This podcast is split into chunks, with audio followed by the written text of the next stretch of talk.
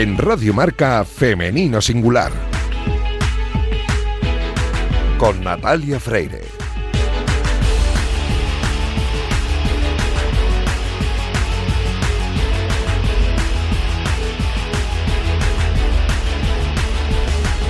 Muy buenos días y bienvenidos a Femenino Singular, el programa que escucháis ahora mismo en la sintonía de Radio Marca. A los mandos técnicos me acompaña Raúl Santamaría, que ya está haciendo que todo suene a la perfección, y este es el programa número 213. Y lo comenzamos con la intención de dar espacio y voz a las mujeres de nuestro deporte, porque poco a poco vamos avanzando hacia la igualdad, pero aún queda mucho camino por recorrer aunque cada día tenemos más alegrías. La prueba es lo que ha ocurrido esta semana. Vamos a avanzar hacia la igualdad con vosotros, con todas las precauciones del mundo, porque esto no ha acabado. Y claro que sí, como siempre os recomendamos paciencia, prudencia y respeto a las normas. Y recordad que estamos juntos en esto y no unos contra otros. Y juntos también estamos aquí en Radio Marca para recuperar la memoria de esas grandes mujeres que hicieron historia en el deporte a principios del siglo XX. Y para hablarnos de todo ello, tenemos aquí en Femenino Singular al historiador Jorge García. Arrancamos ya.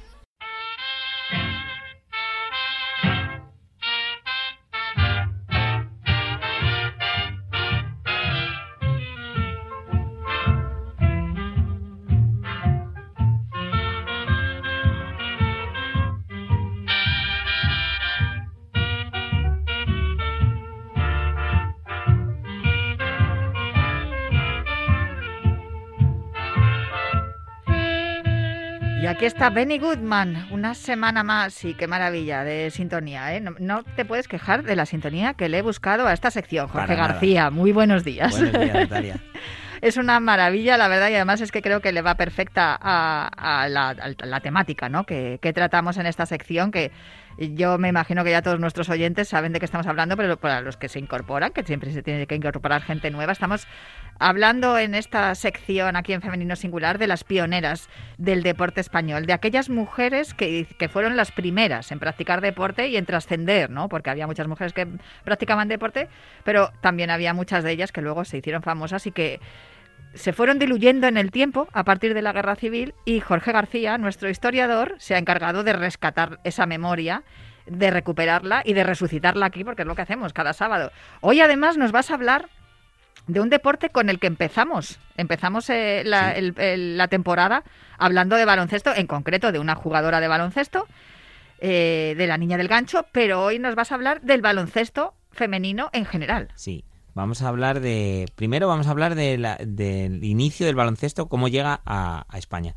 Y después nos vamos a ya a, vamos a destacar el baloncesto en la Barcelona de los años 30, que es, por decirlo así, eh, el máximo esplendor y el máximo apogeo que tuvo el deporte en, en principios de siglo. Sí, sin embargo, es verdad que hemos hablado del Layetá y hemos hablado de, muchos, del club femení, de muchos mm, equipos de, de baloncesto de la ciudad condal, pero sin embargo el primer equipo de baloncesto femenino fue el Atlético. Sí, el primero que hubo en España fue el Atlético de Madrid. Aunque el baloncesto llega a España en 1911 y bueno, pues se, fomenta sobre todo ahí en Barcelona, eh, muy poquito después llega a Madrid. ¿Qué pasa? Que el Atlético de Madrid se convierte en el primer equipo y en 1922 las novias y algunos familiares del equipo masculino crean la primera sección eh, femenina que tiene el Atlético Madrid y es, se convierte, pues por decirlo así, en el primer equipo que hay en, en, todo el territorio español. Pero digamos que no se hizo fuerte, sino que se hicieron fuerte otros, los de Barcelona, ¿no? Sí, se hicieron más fuertes los de Barcelona porque hubo eh, mucha más constancia y porque hubo muchos más clubes y más partidos. Por ejemplo, en eh, el Atlético Madrid se creó en el 22, pero al año siguiente desaparece. Mm. el Madrid, el Real Madrid, se, se crea en el 28, pero como no hay otros equipos para jugar, pues al final acaba, desapareciendo, claro. No desapareciendo, pero sí que al ah. final partidos amistosos y no, no va más, ¿no? Eh, en Bilbao pasa lo mismo. En el año 24 aparecen un par de equipos, pero como tampoco surgen más, pues eh, al final acaba desapareciendo o la no se practica. de básquetbol y el Aldave de Bilbao, vamos a decirlo. Eh, ¿Qué pasa? Que en Barcelona, pues a partir del 29 surgen muchos equipos. Surge el Patrí, el Tiberien, el Club Femení, de que hemos hablado mucho, el Avan. Bueno, eh, grandes equipos y grandes clubes que poco a poco pues eh, van generando que otros nuevos eh, nuevas entidades formen parte de, del baloncesto en, en, aquella ciudad y que empiecen a, a aparecer eh, competiciones, partidos amistosos casi semanalmente y eso al final es lo que hace que, que crezca el deporte en, más en Barcelona que en otros sitios. Y además, eh, estos partidos se jugaban al aire libre, pero también eh, empezaron a jugarse bajo techo eh, a partir de 1935, que Claro, también fue es. una manera de decir, oye, también nosotros tenemos derecho a jugar en Pues parquet. sí, pues sí. Hay que decirle al- a nuestros espectadores que bueno, el baloncesto, que esto le sorprende mucho a la gente, en los años 30 e incluso un poquito antes, se jugaba en pistas de tierra o de ceniza. Sí. Eh, en algún caso también sobre césped en los estadios. Eh, y al descubierto, siempre al Eh. descubierto. La- el primer partido eh, que se juega en parquet, las mujeres lo juegan en el 35. Y también hay que recordarles que el balón era enorme. Era un balón de cuero grande, súper difícil de fotos, encestar, sí. se ven las fotos. Y bueno, era muy, Debía de muy- pesar también una Sí, barbaridad. Y luego el, el sistema de juego era también muy distinto. Normalmente eh, las mujeres estaban jugaban posicionadas con, con eh, posiciones, pues por ejemplo había dos defensas, una jugadora central y dos atacantes, ¿no? Ah. Y más o menos casi siempre tenían el, el mismo puesto. Bueno, eh, luego fue avanzando sobre todo porque mm, se creaban, claro, al, al tener varios equipos, que se, se podían crear competiciones Competi- como por sí. ejemplo la Copa. La Copa Exposición, por ejemplo, que se hace en Barcelona en el año 30, ya reúne a los, a los ocho principales clubes que había. Los que hemos mencionado antes y también eh, surgen nuevos como el Ayetá, como el Europa o como el Tiberguien. Eh, también estos campeonatos que hace, como es una novedad, pues atraen a mucho público y, y se empiezan a llenar todas la- las canchas y, y ya te digo que, que la competición del año 30 es una de las más bonitas que de las que he podido rescatar del, del- donde más público había y donde bueno pues la prensa le dedicó mucho más tiempo mucho más espacio Es claro que eh, se crea el primer campeonato femenino de baloncesto de Cataluña, por- precisamente porque es en Cataluña donde están los equipos de los que estamos hablando. eso es Entonces, bueno, así era más fácil, no había que desplazarse ni nada, se crean allí.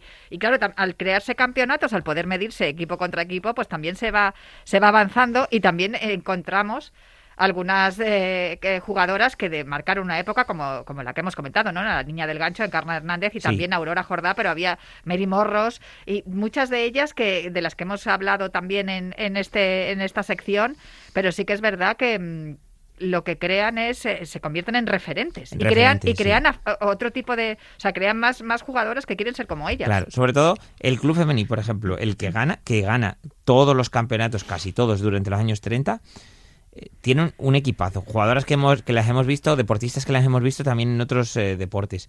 Y eso hace pues que en el año 32 eh, surja, por ejemplo, las clubs de, de Encarna y Aurora Jordá. Eh, que surja también, por ejemplo, eh, en el año 33, eh, que dentro de las competiciones del club femenil se cree un torneo de baloncesto con los principales equipos, que empiecen a, surgir nuevos equipos, ya no solo por, la, por Barcelona, sino por el resto de, provincias de Cataluña. Y eso al final, la prensa lo refleja, se empieza a ver, y en Madrid al final vuelve a, surgir la afición por el baloncesto y, se crea también la primera edición del Campeonato de Castilla en, en- en el año 34, sí. Hay que recordar también el Sans, el Femení, el Atlas y el Barcelona, el Fútbol Club Barcelona, Claro, que también se, femenina del claro, Barça, sí, se- sí, se sí. incorpora, que por eso también muchas veces es verdad que eh, decimos que lo, de, lo del Barça más que un club, eh, obviamente es que eh, eh, siempre ha sido un, un club que, que ha cuidado mucho todas las secciones del resto de deportes.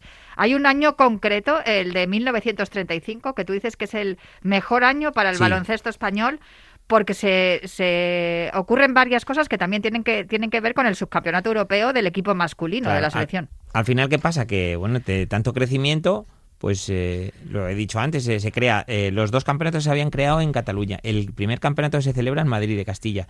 También el baloncesto llega a Valencia. El equipo masculino había sido subcampeón de Europa y dentro de esos eh, teníamos a jugadores que se convirtieron en entrenadores de los clubes femeninos.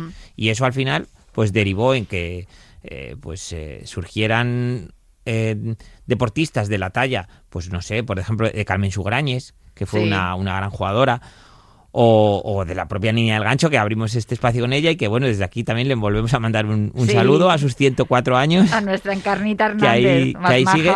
Entonces, eh, pues mira, decirte que, por ejemplo, eh, durante el último año, justo antes de la guerra, en el 36, se iba a celebrar el tercer campeonato de Cataluña. Bueno, hablando de, de que este año había sido, digamos, el de la conquista, ¿no?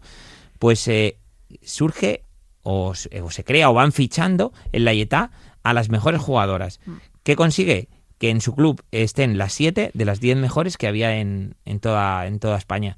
Y bueno, pues eso también hace eh, hace ver que, el deporte del baloncesto sea un referente y que se tenga muy en cuenta y que se cuiden mucho los detalles de ir fichando a las jugadoras eh, más importantes. Jugadoras que ya habían jugado el primer partido internacional. Habían jugado contra un equipo africano poquito antes y, les habían ganado por, por, 20, por 20 puntos a 17. Y, ya te digo, eh, se empezó a internacionalizar, se empezó a ver el baloncesto como uno de los deportes más importantes y bueno, mm, solo la guerra pudo terminar con, el crecimiento de esta modalidad. Pues eh, menos mal que el baloncesto ha continuado su recorrido y ellas fueron, eh, todas estas mujeres de las que hemos hablado ahora y todos estos equipos que se formaron en aquellos años 30, los que sembraron ¿no? esta, esta, esta cosecha que estamos recogiendo ahora también de éxitos en el baloncesto femenino. Pues muchísimas gracias, Jorge García. Hablamos el próximo sábado. Hasta luego.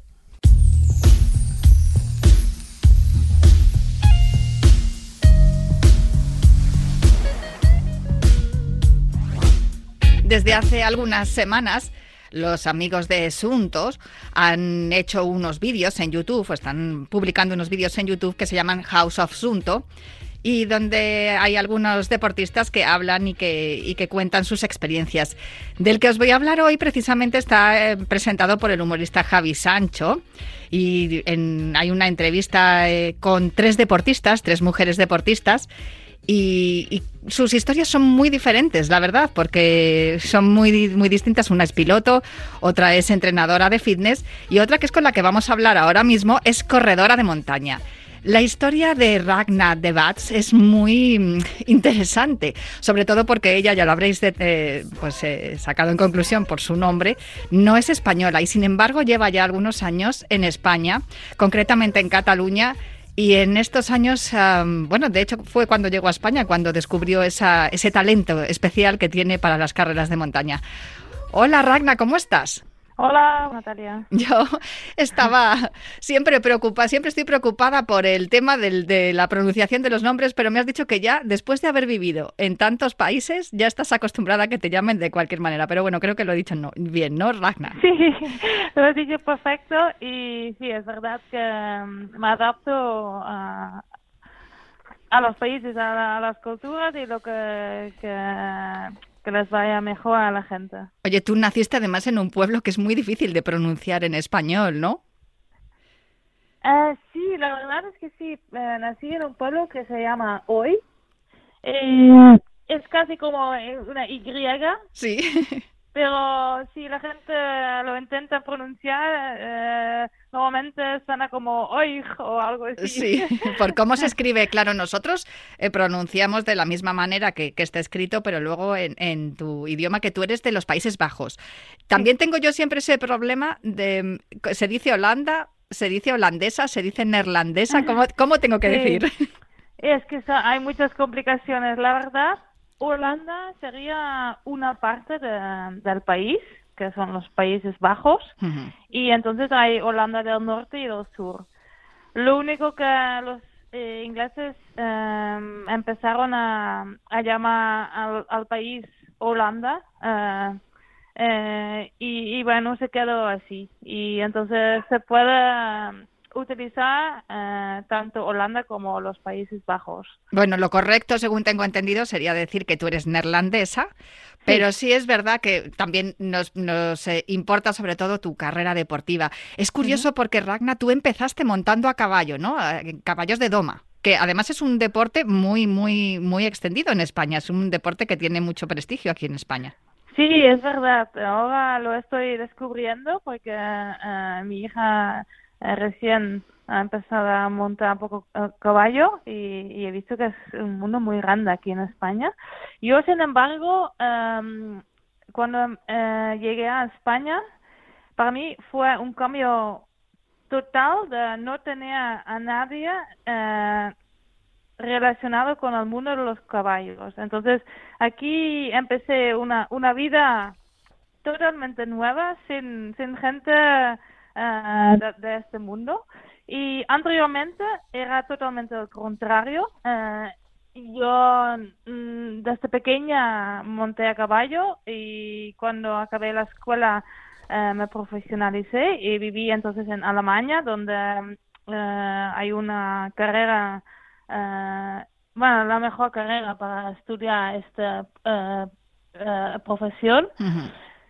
Y trabajé unos años, tenía el sueño de llegar a los Olímpicos, trabajé duro, uh, disfruté mucho, invertí todo lo que tenía en, ese sueño, dejé de hacer muchísimas cosas por ello y, hubo un momento que me di cuenta que era un sueño bastante imposible uh, y, que también habían otras cosas con que no estaba todo de acuerdo.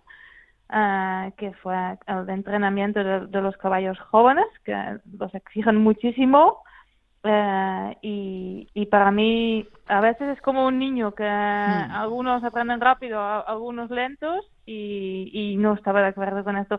Y por otra parte es un mundo muy político, eh, hay que tener dinero o, algún poder, poder, político para, para llegar a, montar un caballo en, los Olímpicos. Entonces, aparte totalmente ese sueño, eh, en todo este momento no corrí por nada uh, y no fue hasta llegar a España con 28 años uh, cuando empecé a correr y empezó otra etapa de mi vida. Es curioso porque lo cuentas en, en, tu web, ¿no? Es una, además una historia muy, muy interesante que yo invito a nuestros oyentes a que se acerquen a la web ragnaipr.com, donde es que es, la web que tenéis tú y tu, y tu marido. Y es verdad que hay una, hay eh, una, una historia al principio donde lees todo el recorrido vital y deportivo de Ragna y es impresionante cómo empiezas tú a correr de una forma casual, por decirlo de algún modo, y acabas siendo campeona del mundo de carreras de montaña, porque tú viniste a España a hacer el Erasmus y mm, digamos que eh, fue de, de, una forma casual que hiciste tu primera carrera de montaña. Tú ibas corriendo y un grupo de corredores de montaña te vieron, se dieron cuenta de que ahí había un talento, te hicieron la proposición de correr al día siguiente y tú la aceptaste.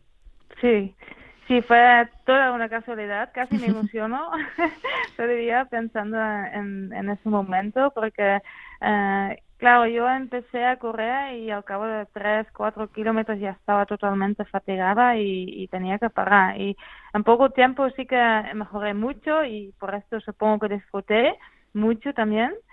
Uh, cuando uh, al cabo de unos meses uh, podía correr 21 kilómetros en llano, empecé a pisar un poco la montaña, pero solo pistas por donde se iba con un coche, hay pistas asfaltadas incluso.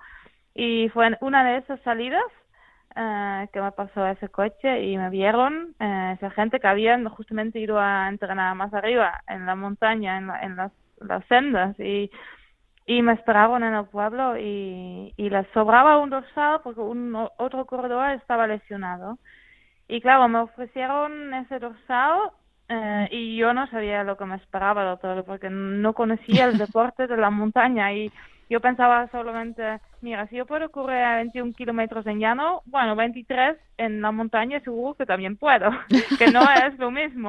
No. Y, y luego yo pensaba que, mira, el desnivel, pues mm, lo superaré. Y, bueno, la verdad es que ese día fue fantástico. Um, disfruté muchísimo, me destrocé totalmente muscularmente y tenía que recuperarme durante casi dos meses de, este esfuerzo.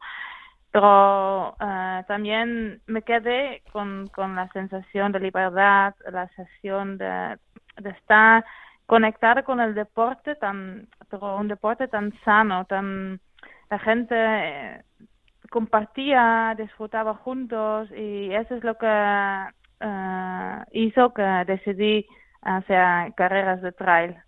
Es curioso porque la mayoría de los corredores de montaña que conozco, ya sean a nivel eh, popular, aficionado o, a nivel profesional, como es tu caso, eh, siempre hablan de eso, de, que es una sensación, no la sensación de la competición, de, llegar el primero y de ganar, sino ese contacto eh, absoluto y esa, esa conjunción con la naturaleza, ¿no? Que te da una, una especie de, motivación especial para, seguir corriendo y para disfrutar de, de cada zancada. Sí, yo pienso que para mucha gente es, es esto. Uh, supongo que en una carrera siempre hay la, mm, los más rápidos que realmente te están disputando la carrera, están disputando el uno contra el otro. Uh, y después, uh, a partir de los, no sé, los primeros 50 corredores, para decir algo, se trata más de Ah, de autosuperación, de, esta conexión con la, con la naturaleza, que yo creo que es para todos, ¿eh? esta conexión para mí es súper importante y, y de hecho también tengo que admitir que yo no soy muy competitiva, eh, o sea que cuando yo compito, eh, no compito contra mis rivales, sino yo compito con ellos, y, pero compito contra, contra sobre todo contra eh, mí misma y lo que busco siempre es uh, superar a mí misma.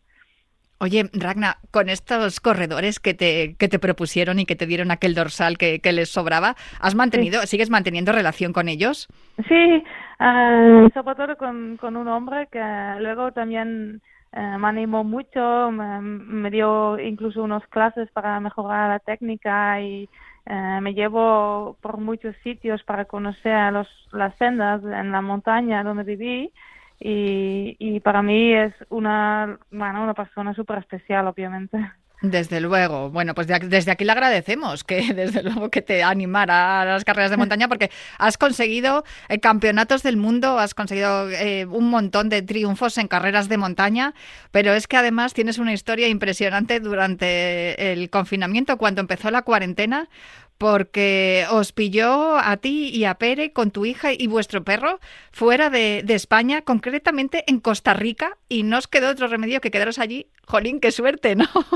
Sí, la verdad, vivimos un año muy especial el año pasado. Um, empezamos nuestro viaje de, que se llama Rolling Mountains. Por eso iba a preguntarte precisamente, sí, porque mm. ese es un proyecto que, que arrancasteis justo y que os llevó hasta allí, ¿no? Me tienes que explicar ahora en qué consiste. Sí, es, un, es un proyecto que, uh, que creamos uh, por las ganas de hacer algo más que solamente competir. Y, bueno, por otro, otros motivos que, bueno, los principales serían uh, poder enseñar a, a gente que, que nos sigue, que nos admira, cómo gestionamos todo el tema de, de la competición y la familia Uh, sí, y, y, nuestro estilo de, de, de, vida en familia. Sí, la conciliación, uh, porque tengo sí. entendido que cuando te quedaste embarazada tuviste claro que la niña iba contigo a todas partes. Es una decisión que tomáis muchas mujeres deportistas y que yo aplaudo, porque es una manera de demostrar que la conciliación, si cuentas con los recursos, puede ser efectiva. ¿no? En algunas ocasiones hemos eh, escuchado historias de deportistas que al quedarse embarazada eh, pierden sus patrocinios, pierden las ayudas que reciben por parte de las sí. instituciones y esto es algo a lo que tú, desde luego, no estabas dispuesta y tuviste claro que ibas a encontrar la manera de poder seguir compitiendo y entrenando con tu hija al lado. Sí, es exactamente uh, verdad. Uh, tu, tuvimos suerte también con, con Meryl, nuestro patrocinador principal, que nos apoyó siempre. Pero esta fue la decisión nuestra, que queríamos seguir um, viviendo la vida que estábamos viviendo, pero en familia. Y si no podía ser, pues hubiéramos dado un paso detrás, pero eh, notamos que, que, se podía hacer bien eh, y que además nos daba mucha fuerza. O sea que eh, viajar con, con, con, con, hijos, con, con los, los mascotas, eh, em, requiere una uh, gestión un poco más...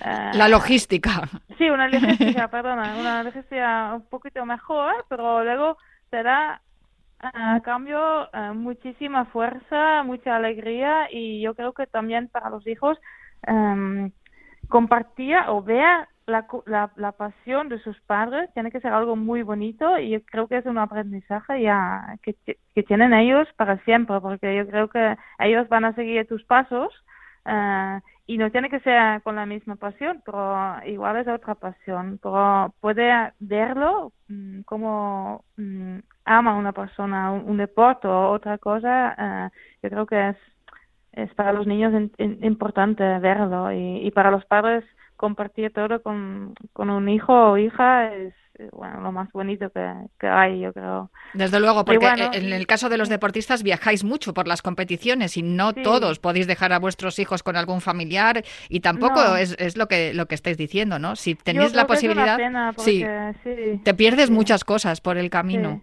Sí, sí. Y bueno, y la gente lo, lo siempre lo, lo admiró mucho en nosotros y, y siempre nos preguntaban, eh, todavía lo hace, pero em, ¿cómo lo haces? Y cómo, además, con, en, alto rendimiento, ¿cómo puedes, cómo puedes ganar un campeonato del mundo y, y, tener a tu hija eh, por ahí?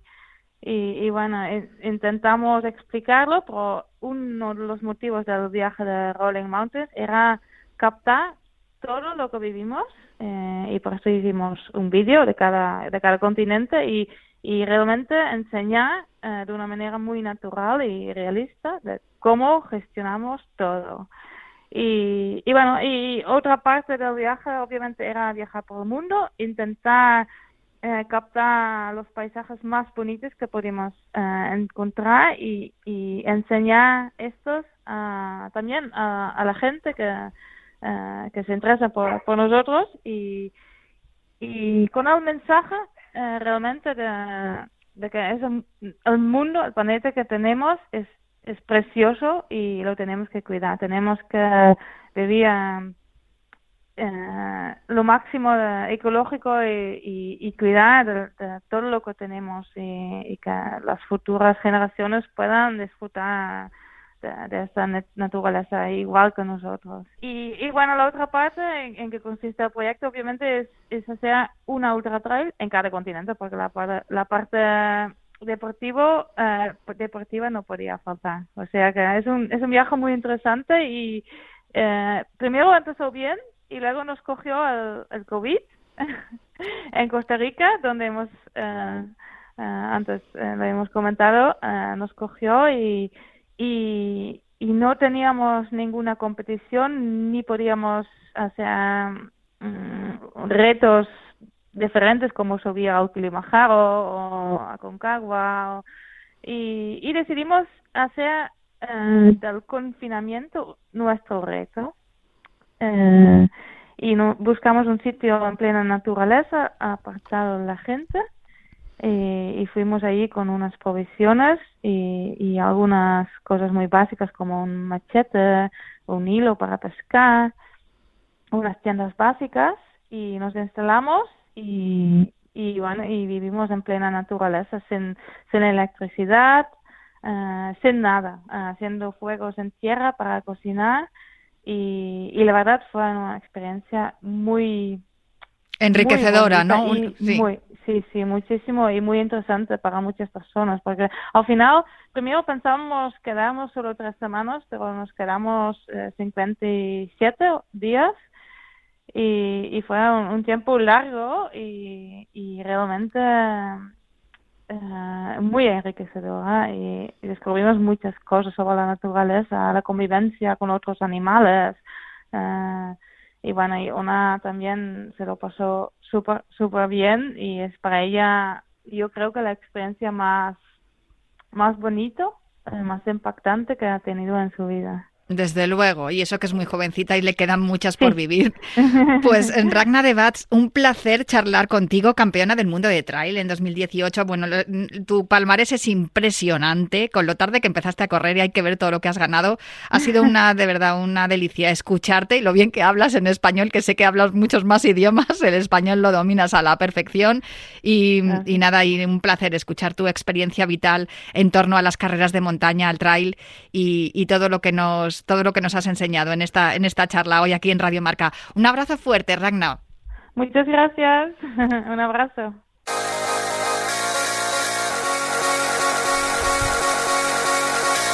Un auténtico placer charlar con Ragna de Bats. Yo me tengo que marchar ya, pero recuerdo que volveré aquí a Radio Marca el próximo sábado para seguir hablando con todos vosotros aquí en Femenino Singular.